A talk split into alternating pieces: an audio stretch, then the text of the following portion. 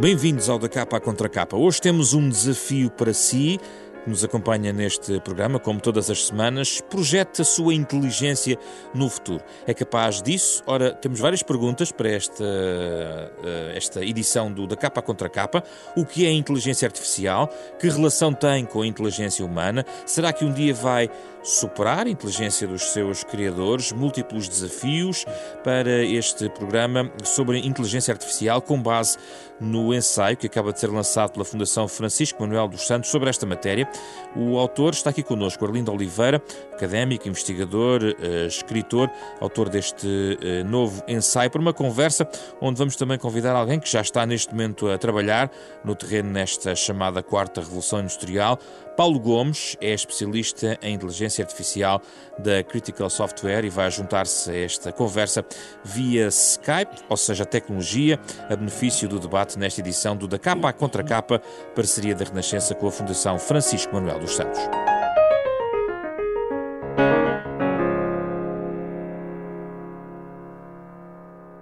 Bem-vindos, muito obrigado pela vossa disponibilidade, Arlindo Oliveira e Paulo Gomes. Eh, vai ser certamente uma conversa uh, que nos vai ajudar a projetar uh, aquilo que acontece já hoje, mas também, curiosamente, Arlindo Oliveira e o seu livro que agora está uh, disponível também começa um pouco por aí. É algo que não é propriamente novo, já há muito tempo se vem discutindo um conjunto de questões, a ligação entre o cérebro e o computador, o, e, e, de, e de facto é um debate que vem que vem de trás, não é? Não é uma, propriamente uma reflexão nova, não é de todo, de 2018, nem nada que se pareça.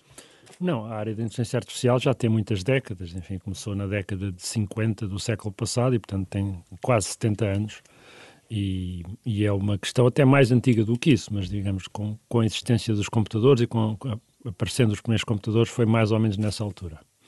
Quando uh, se fala hoje em quarta revolução industrial, Arlindo Oliveira, nós distinguimos das anteriores, mas a terceira já era a entrada de fundo dos computadores em, em massa, digamos, na nossa, na, nossa, na nossa sociedade. O que é que a quarta revolução tem de diferente da terceira? Portanto, a quarta revolução industrial uh, é uma designação, Uh, veremos se vai ser bem sucedida no futuro, mas que se aplica a um conjunto de grandes tecnologias e que tem a ver uh, com, uh, com computação móvel, com os telemóveis, com os sensores, com a possibilidade de pormos sensores em todos os sistemas, com as telecomunicações, mas também com a inteligência artificial e com a robótica, que são de facto tecnologias emergentes, tecnologias que estão a aparecer agora. A chamada terceira revolução industrial começou ali nos anos 60, 70 com os computadores e já nos habituámos a ter computadores, a ter multibancos, a ter uh, sistemas que são baseados em computadores, mas realmente até agora os computadores eram não muito inteligentes, portanto eram basicamente uma ferramenta que nós usávamos. A ideia agora é que os computadores passem a ser mais omnipresentes, os sistemas de informação mais omnipresentes e que também exibam mais inteligência. Isso pode mudar e daí que tenha convencionado dizer-se que é uma nova revolução industrial. Sendo que um dos pontos essenciais é a participação de pessoas, hoje em dia nessa quarta revolução industrial, que já nasceram totalmente mergulhados no mundo digital, ou seja, a transição está completamente estabelecida do ponto de vista até do próprio uh, ambiente que envolve estas pessoas, é feito com nativos digitais também.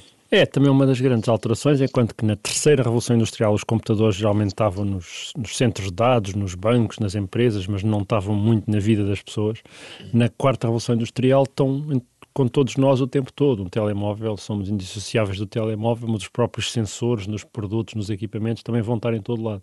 Portanto, há aqui uma diferença grande entre sistemas grandes centralizados que caracterizaram a terceira revolução industrial, depois progressivamente a internet, etc., e agora uma quarta onde tudo é, tudo está informatizado. Paulo Gomes, juntos à conversa, esta herança vem de trás, de facto, da, das outras revoluções. O que é que a quarta revolução aprendeu com as revoluções anteriores?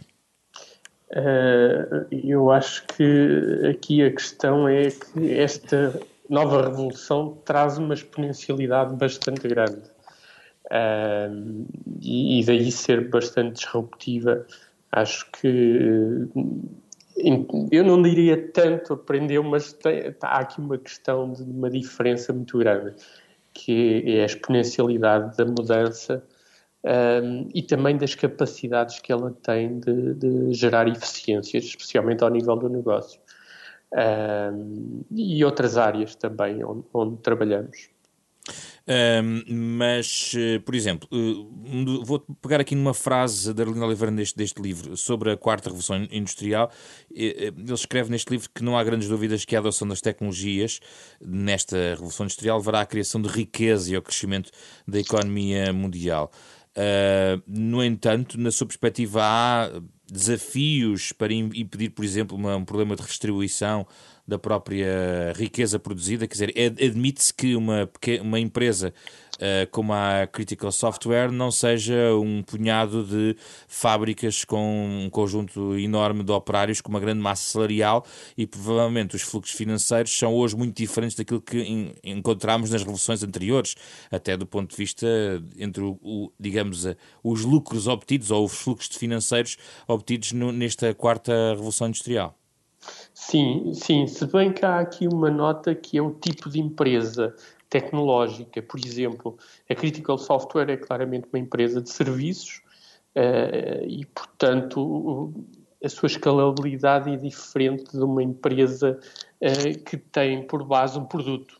E eu aqui fazia o paralelo, por exemplo, com uma Google, uh, que tem um produto e que tem uma exponencialidade de crescimento, teve uma, teve uma exponencialidade de crescimento muito grande e que conseguiu captar uma riqueza enorme para uma determinada zona uh, do globo. Mas essa relação vai mudando. No fundo, esta, esta, esta revolução, vamos chamar-lhe assim para simplificarmos a nossa conversa, esta revolução industrial número 4 eh, coloca mais serviços a par do produto, porque as anteriores provavelmente tinham produto e menos serviços, ou não? Uh, não necessariamente, não necessariamente. Eu acho que mesmo nesta área de inteligência artificial está-se, uh, que é uma área que, tal como o professor Erlin disse, já existe há muito tempo, uh, mas que agora está a conseguir chegar a um estado de maturidade que está para ir para, a nível empresarial e, e de aplicação a nível real. E isso faz com que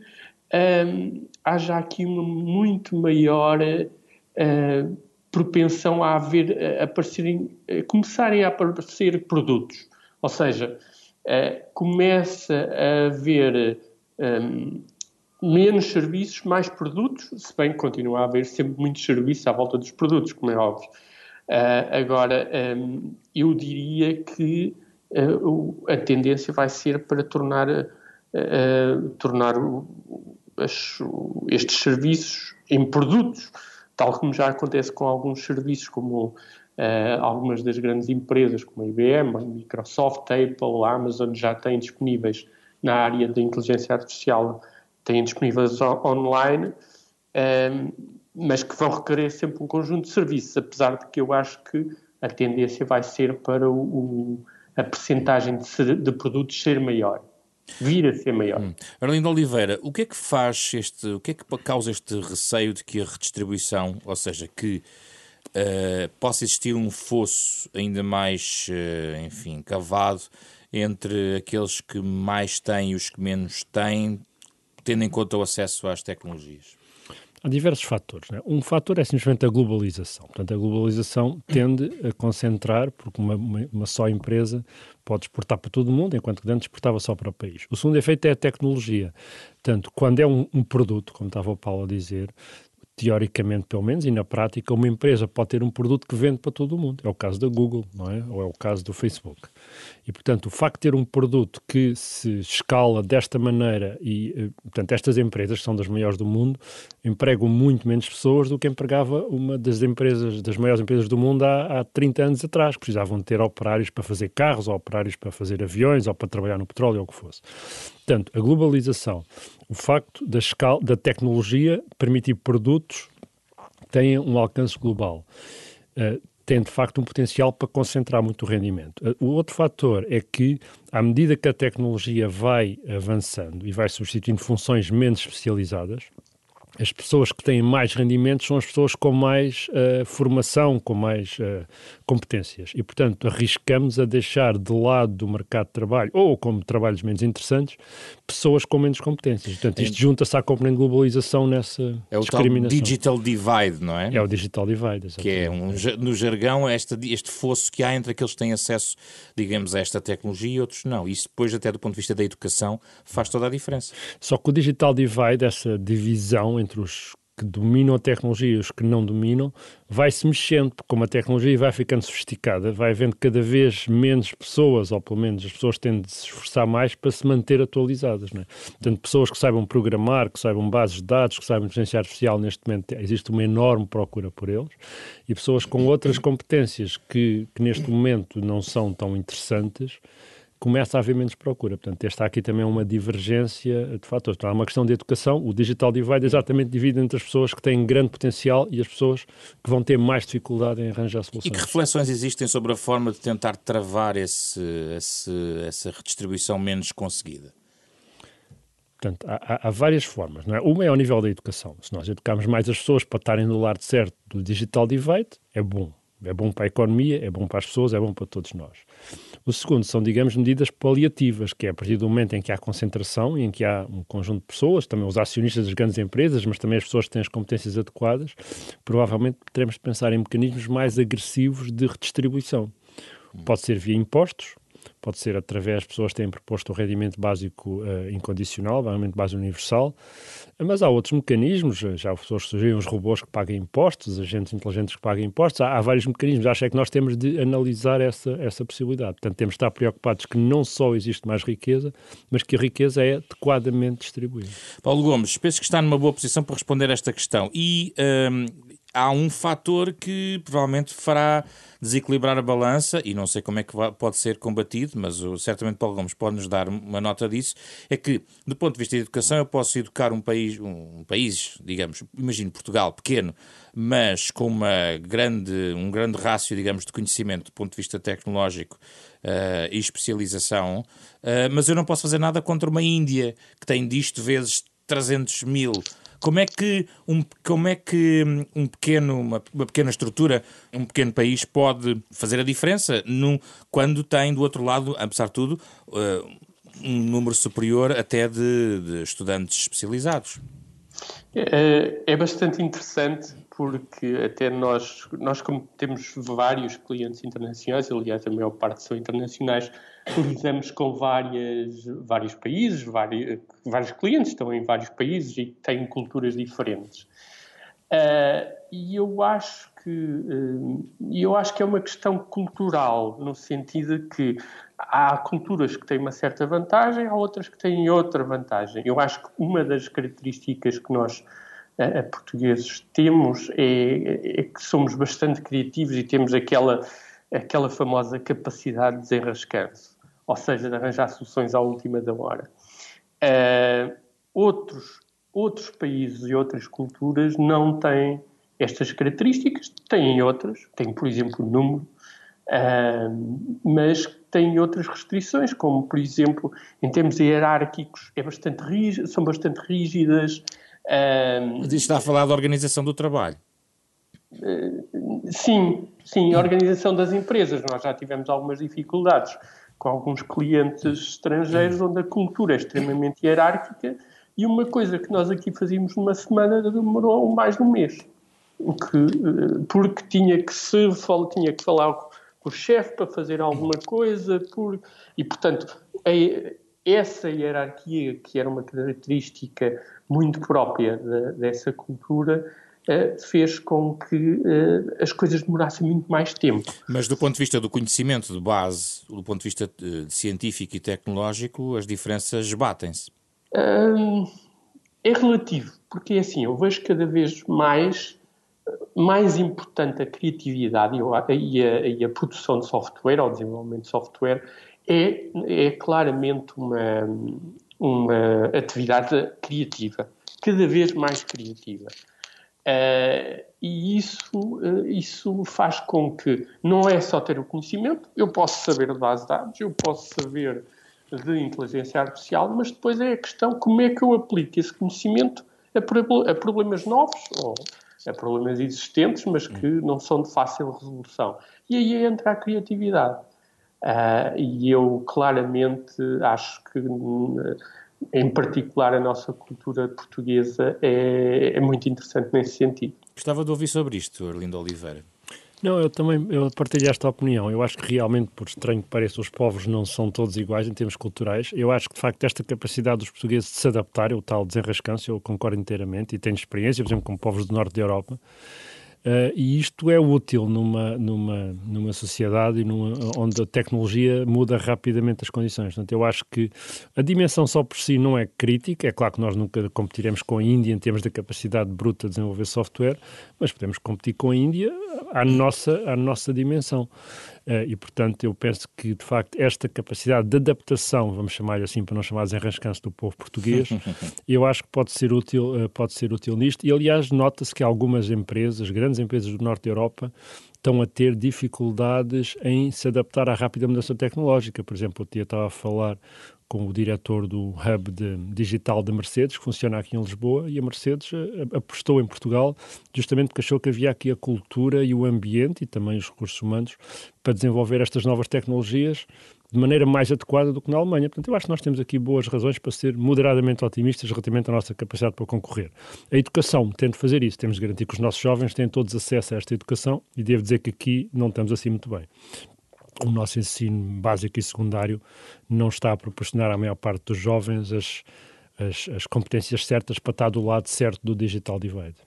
Logo antes de chegar à universidade. Ainda antes de chegar à universidade. Depois na universidade já é um bocadinho tarde porque eles já escolheram, não é? E as universidades também, também têm a mesma dificuldade. Mas eu acho que era muito importante no ensino básico e no secundário nós ensinarmos computação, e não é só do ponto de vista do utilizador, ensinar computação, ensinar programação, ensinar pensamento computacional, são tudo um conjunto de competências que neste momento são Mas completamente os, os alunos que lhes chegam ao técnico têm uma registra uma degradação da sua qualificação à entrada para o técnico? Não, eu não registro uma degradação. Eles são bons agora, como sempre foram, e se calhar até são melhores agora, mas não vêm com... Estou a falar à entrada. Mas não, à entrada, mas não vêm com competências digitais. Vêm com muito poucas competências digitais. Tudo o que aprendem, nós ensinamos lá, praticamente. Portanto, hum. eles não sabem, pouquíssimos sabem programar, pouquíssimos sabem o que é um algoritmo, uh, pouquíssimos já tiveram experiência real de trabalhar com um computador como engenheiros de software. Engenheiros não, como programadores, como... são poucos, e portanto, nesse aspecto, nós nossa escola, o ensino básico e secundário, não está a cumprir a sua missão de, de, criar os alunos com as competências certas para as profissões do futuro. Vamos, hum, hum, vamos só descer um pouco ao pormenor da inteligência artificial e falar de alguns tópicos que estão aqui também falados. O livro, no fundo, resume um, algumas das reflexões e, e, pistas para entendermos o que é a inteligência artificial e, sobretudo, dos seus, dos seus, dos seus desafios. Um, Paulo Gomes, um, sendo alguém que está no chamado machine learning, uh, talvez possamos entrar naquilo que em português poderíamos uh, talvez traduzir como aprendizagem automática. No fundo, o computador, Paulo Gomes, explique-nos lá, aprende com os erros, aprende com a sua experiência. O que é que o computador aprende por si? Há, há, há essencialmente dois grandes tipos de aprendizagem quando se fala de, de machine learning aprendizagem supervisionada e não supervisionada. Supervisionada é quando nós damos exemplos uh, ao, ao, sistema, queremos que o, que o sistema aprenda uh, a distinguir, por exemplo, entre duas classes. Uh, de, de um, imaginemos, sei lá, um exemplo típico, típico é um, detectar se um e-mail é spam ou não é spam. Uh, e, portanto, nós temos duas classes, damos exemplos de, e-mails que são spam, damos exemplos de que não são spam, e o algoritmo, e o algoritmo que há diversas abordagens para, uh, para endereçar este problema, uh, vai tentar aprender, vai tentar generalizar e perceber quais são as características essenciais para definir o que é que é um e-mail que é um spam, o que é que é um e-mail que não é spam. A outra grande vertente a vertente não supervisionada, que já tem a ver com mais com a detecção de padrões no sentido de, uh, como os, os, computadores são bons a sistematizar e a processar uma grande quantidade de dados, e nós cada vez temos mais dados, detectar padrões nesses dados uh, é cada vez mais interessante e mais relevante, porque temos muito mais dados e, portanto, estatisticamente é mais relevante. E dessa forma, uh, temos que a aprendizagem não supervisionada tem a ver com uh, detectar padrões que são regulares, alguns anómalos, que é o inverso da medalha, uh, nos dados. E, portanto, eu diria que essencialmente, e simplificando muito, seria a minha definição. E a sua definição, Arlindo Oliveira? Não, esta é a classificação padrão, é, é, a grande partição da aprendizagem, dos métodos de aprendizagem. Portanto, há uns onde o computador aprende, ou o algoritmo aprende, porque há um professor que lhe disse, por exemplo, no caso dos mails, alguém lhe disse isto é spam, aquilo não é spam, e no outro, o não supervisionado, onde o computador de alguma maneira identifica um padrão, por exemplo, poderá ser o que é que é um, uma utilização normal um computador, o que é que seria uma intrusão por um por um hacker, por um, um, pirata informático. E, portanto, estes são os grandes dois tipos. Uh, devo dizer que o primeiro, a aprendizagem supervisionada, é, em geral, mais importante, ou seja, a maior parte das aplicações estão na aprendizagem supervisionada, porque se explicarmos ao computador o que é que ele tende a aprender, ele consegue, digamos, fazer essa tarefa. A aprendizagem não supervisionada tem também bastantes aplicações, mas neste momento, pelo menos, ainda não são tão comuns como as outras. Porque tem limites, porque tem grandes desafios? Porque, por exemplo, não podemos ensinar um computador a conduzir um automóvel de forma não supervisionada. Né? Não, ninguém aprende a conduzir um automóvel sozinho. Tentar alguém a dizer aqui vira-se o volante para a direita, ali vira-se para a esquerda. Portanto, há muitas tarefas onde não é possível fazer de forma não supervisionada. Normalmente é feito supervisionada. Mas há algumas tarefas onde de facto é possível. Por exemplo, detecção de intrusões, detecção de cheques falsos, detecção de, de movimentos falsos em contas bancárias, há, há algumas aplicações onde a não supervisionada tem, tem aplicações. Outra questão interessante, Arlindo Oliveira, tem a ver com esta comparação que é sempre feita, porque provavelmente é humano fazê-la, entre o computador e o cérebro humano. E, e, e em várias reflexões percebe-se que o cérebro humano é um computador eh, jeitoso. É, o ser humano é um computador extremamente poderoso, não é? Tem, tem muitos elementos, tem um número muito grande, mas é da ordem dos 100 mil milhões de neurónios, que são os elementos básicos do cérebro humano, e cada neurónio é uma célula complicada que faz um processamento complicado. Os computadores uh, digitais são diferentes, não funcionam no mesmo princípio, têm menos transistores do que do que os cérebros humanos têm, têm neurónios e ainda muito menos do que os cérebros humanos têm sinapses, que são as unidades que ligam um neurónio ao outro. Mas tem uma vantagem nos computadores digitais, é que funcionam muito mais rapidamente, funcionam em nanosegundos. São mais rápidos, é são isso? São muito mais rápidos e, portanto, têm menos unidades, mas são mais rápidos. Se nós fizermos as contas, vamos ver que andamos assim mais ou menos na mesma capacidade, grosso modo. Mas nós não sabemos realmente como funciona o cérebro humano. Se soubéssemos, talvez conseguíssemos reproduzir o funcionamento mais facilmente. Mas na velocidade são imbatíveis. Nós não conseguimos competir com, a, com essa conseguimos, velocidade. em algumas coisas conseguimos. Por exemplo, para fazer tarefas de reconhecimento, reconhecimento de padrões, nós reconhecemos uma cara numa fração de segundo, os computadores neste momento também demoram uma fração de segundo. Claro, só a fazer contas, não é? Fazer contas não, mas nós também, mas nós somos bons a fazer coisas que os computadores não são muito bons. Mas, mas, eh, mas o cérebro humano uh, tem de facto uma capacidade de processamento uh, semelhante àquela de um computador que nós temos? É difícil medir, mas se nós fizermos, portanto, o cérebro humano com isso tem muito mais unidades, não é? mais unidades de processamento. Mas se nós tentarmos fazer um paralelo entre as unidades de processamento do cérebro humano, chamemos as sinapses que ligam um neurónio ao outro, e os transistores, Uh, o, o, cérebro humano tem para aí um milhão de vezes mais sinapses do que existem transistores num processador, mas o processador é um milhão de vezes mais rápido. Os transistores são um milhão de vezes mais rápidos que as sinapses. E, portanto, se fosse possível fazer este trade-off, assim, globalmente, um bocadinho à zona, hum. uh, teriam mais ou menos a mesma velocidade. Mas o problema é que nós não sabemos como funciona o cérebro humano, não conhecemos a estrutura, não sabemos como é que isto funciona e, portanto, não conseguimos reproduzir. E, portanto, é desse ponto de vista, hum. o cérebro humano ainda é bastante mais poderoso do que qualquer computador. Paulo Gomes, é essencial conhecer melhor o cérebro humano para termos melhores computadores? É assim, eu diria uhum. que, e, e, aqui recorrendo um bocadinho à, à, à, definição e à história da inteligência artificial, que, que, há várias correntes. Uma das, uma das correntes onde a inteligência artificial se inspirou é claramente uh, o paradigma biológico, não é? Tenta se inspirar no, no funcionamento do cérebro humano para criar algoritmos, para criar uh, soluções com base nisso. Os neurónios artificiais é claramente isso. Hoje em dia fala-se muito de deep learning, que é basicamente um conjunto de, de neurónios artificiais ligados e treinados de uma forma particular. Uh, mas há outras abordagens. Há abordagens inclusivamente evolucionárias, uh, há abordagens mais simbólicas, que têm a ver mais com a cognição, a um nível mais abstrato, eu diria que não estamos restritos a esse paradigma para criarmos algoritmos e soluções que conseguem resolver problemas. E qual é a sua tese favorita? Já agora? Porque eu depois quero ouvir aqui o professor Arlindo Oliveira, que acho que já sei qual é. Uh, pronto, eu sou um bocadinho, tenho uma tendência para o simbolismo, ou seja, uh, eu, eu dou, estou mais à vontade em soluções onde os símbolos com que o, o, computador trabalha têm um significado para os humanos. Explique lá isso.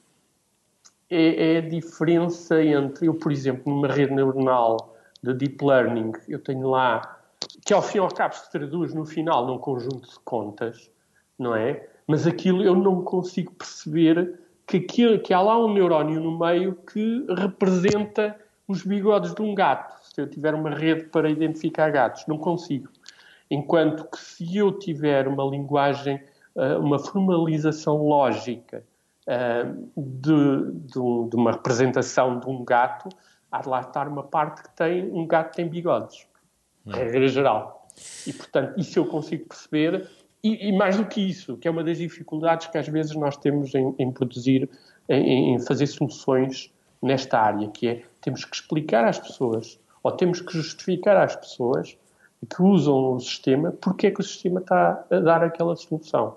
E na parte simbólica é mais fácil, na parte subsimbólica é um bocadinho mais complicado. Professor... Não quer dizer que uma seja melhor Sim. que a outra. O professor Arlindo Oliveira é a favor da visão computacionalista. O que é isto? Portanto, a visão computacionalista é a visão de que o cérebro é um computador, embora um computador muito diferente dos, dos digitais, e, portanto, que a operação do cérebro pode ser, pode ser vista como uma computação e pode ser reproduzida. Não é? Mas ainda voltando aqui a esta... Portanto, o Pedro Domingos escreveu um livro bastante conhecido, O Algoritmo Mestre, parte das as abordagens da aprendizagem automática em cinco, ele chamou-lhe as cinco tribos. Os simbólicos, as pessoas que lidam com símbolos, foi uma das tribos, o Paulo acabou de referir. Depois há os conexionistas que usam modelos de neurónios vagamente inspirados no cérebro humano, ainda há mais três tribos. Uma que ele referiu, as pessoas que usam algoritmos genéticos, pessoas que usam métodos estatísticos uh, e, ainda, uh, e ainda uma outra, que, pessoas que usam métodos de semelhança, portanto procuram por coisas semelhantes. Mas de qualquer maneira esta distinção entre os simbólicos e os subsimbólicos é muito interessante. Portanto, nos simbólicos há uma, há como o Paulo referiu, uma, uma, uma, uma Uh, usam símbolos explicitamente que têm significado, enquanto nos símbolos simbólicos são basicamente contas, estatística, números, etc.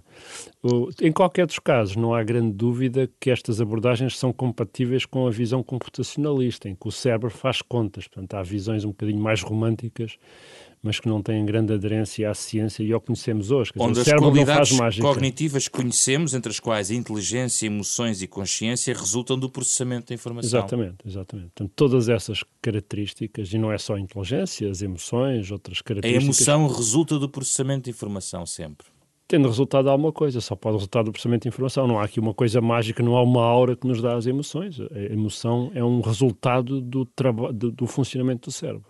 É engraçado porque isto está exatamente na, na investigação sobre, sobre o cérebro uh, e isto transposto para, para, o, para o computador uh, é, é, curioso onde é que a emoção vai entrar. É curioso e é difícil de perceber, não é? Estamos um computador, imagino que um computador de facto começa a reproduzir, ainda estamos longe disso, mas começa a reproduzir de alguma maneira o funcionamento do cérebro se as emoções forem importantes, e é de crer que são, o António Damasio diz isso com toda a propriedade, e as emoções são muito importantes na maneira como motivo e como no, no nosso comportamento, é provável que venhamos a dotar também os computadores de, de, emoções ou de alguma coisa que é muito parecida com emoções. E neste momento já trabalho nessa área. Nós temos robôs, por exemplo, que estão nos hospitais com crianças e que por enquanto acho que emulam, mas mostram emoções, mas as crianças não sabem que eles só estão a emular e, portanto, tem uma interação muito forte com os robôs que andam para ir nos hospitais. Avançando, estamos quase a terminar, Paulo Gomes, há também uh, aqui a tese da singularidade uh, uh, tecnológica, a possibilidade de um evento que pode, de repente, ou digamos uma, algo que pode significar algo que rompe com a ordem estabelecida e dar um passo em frente. Na sua perspectiva, como é que vê esta, esta possibilidade, esta tendência, essa, essa, essa projeção de uma mudança com base num evento eh, que diríamos chame, podemos chamar disruptivo, vamos assim dizer? É, é assim, no campo das hipóteses é uma hipótese, mas eu acho que isso está, está longe de acontecer e, enfim, estou aqui um bocadinho a, a pensar na, na, inteligência artificial em poder ser um fator decisivo nessa singularidade. Uh, mas eu acho que é uma coisa, é uma hipótese e acho que é uma hipótese uh, remota em termos temporais. E já agora, estendendo ainda mais a nossa reflexão, porque também o livro de Arlene Oliveira entra por aí na questão do cosmos, a ideia de civilizações tecnológicas, uh, e, e, isto é uma outra reflexão muito mais abrangente, mas uh, pode informar do mesmo, da mesma, da mesmo uh, do mesmo problema quando tentamos transpor o cérebro para o computador, ou seja, tal como provavelmente uh, as falhas do nosso cérebro podem ser transpostas para a falha do computador, as civilizações tecnológicas, como as podemos encontrar, tendencialmente tentemos a, a que elas sejam reconhecíveis há aquelas que nós conhecemos e há aquelas que nós não podemos reconhecer. O que é que pensa sobre a possibilidade de civilizações tecnológicas e se, por exemplo, a nossa pode ser considerada uma como tal no planeta Terra? Enfim, eu, eu, eu, a minha opinião é que eu acho que não estamos sozinhos neste universo e, portanto, há, há de haver várias, uh, várias civilizações em, em diversos estádios de, de, de evolução uh, tecnológica. Um, agora, ainda não temos provas disso, mas uh, penso que, que será uma questão de tempo. E é aqui uh, que basicamente o seu livro uh, acaba, Arlindo Oliveira, no sentido de projetar isto, esta reflexão sobre a inteligência artificial, para outra fronteira, para não, é? não é? É, como disse o Paulo, enfim, tudo o que sabemos sobre a vida, a inteligência, a evolução, nos leva a crer que pode ter acontecido noutros planetas, mas também tudo o que sabemos nos leva a crer que ainda não recebemos nenhum sinal disso. E há aqui um paradoxo um, um pouco estranho, que é até conhecido como o paradoxo de Fermi, que é justamente, bom, se a vida se desenvolveu aqui, se a inteligência se desenvolveu aqui, e se também se desenvolveu noutros planetas, porque é que não há sinal disso? E há várias explicações para isso, uh, e algumas delas, curiosamente, têm a ver com a inteligência artificial e têm a ver com com estas questões do futuro da inteligência e do futuro da tecnologia, e portanto são estas questões que são abordadas de uma maneira muito, muito leve, muito rápida, no capítulo final desse livro. Vamos a algumas sugestões. Quem quer saber mais sobre inteligência artificial, o que é que tem que ler, tem que ver, tem que assistir? Eh, Paulo Gomes, tem uma sugestão para nós? Eu, uh, tenho uma sugestão. Aliás, eu estou um bocadinho dividido entre um livro e um filme. Uh, Pode ser os dois. Uh, enfim, que têm a ver com a inteligência artificial. Aliás, uh, por exemplo, o filme é o 2001 Odisseia no Espaço, onde há um, um computador inteligente, uh, que é o Wall, uh, que para mim marcou. Eu vi o, o, o filme no cinema e, e tive as, as, três horas do filme agarrado ao assento com muito interesse a ver. e acho que é um livro que toca muito o que, é que, o que é que é e o que é que pode ser a inteligência artificial e leva-nos a refletir sobre isso. Um, e ainda hoje uso o livro e algumas passagens do livro para ilustrar algumas uh, das abordagens e das soluções e do impacto da inteligência artificial. Arlindo Oliveira. Pois, eu também gosto muito do, do 2001 Odisseia no Espaço, é um filme que está muito bem feito, embora curiosamente feito há 30 anos atrás, ou, ou não, não, previa muitas das coisas que íamos ter agora. Nos livros, eu já aqui recomendei, pensei, eu volto a recomendar o livro do Pedro Domingos sobre aprendizagem automática, acho que é um livro muito interessante. Há também um livro meu, que não me atrevo a recomendar, mas há um outro livro, Life 3.0, Vida 3.0, não sei, penso que não existe tradução em português, que também é um, um livro interessante sobre estas ideias do desenvolvimento da inteligência no futuro. Muito bem, obrigado pelas vossas sugestões e pela vossa presença, Arlindo Oliveira e Paulo Gomes. Discutimos aqui a inteligência artificial neste da capa à contra capa, programa da Renascença em parceria com a Fundação Francisco Manuel dos Santos, com este genérico original para este programa que está a ouvir em fundo as eh, notas do piano de Mário Lajinha, no fecho desta edição eh, com eh, Carlos Alberto Vermelho com André Peralta, Ana Marta Domingos e José Pedro Frazão. Pode ouvir-nos eh, de novo, para além desta edição, às nove e meia da manhã de sábado, também em uh, formato digital, nas plataformas habituais de podcast. Encontramos-nos na próxima semana para mais um debate.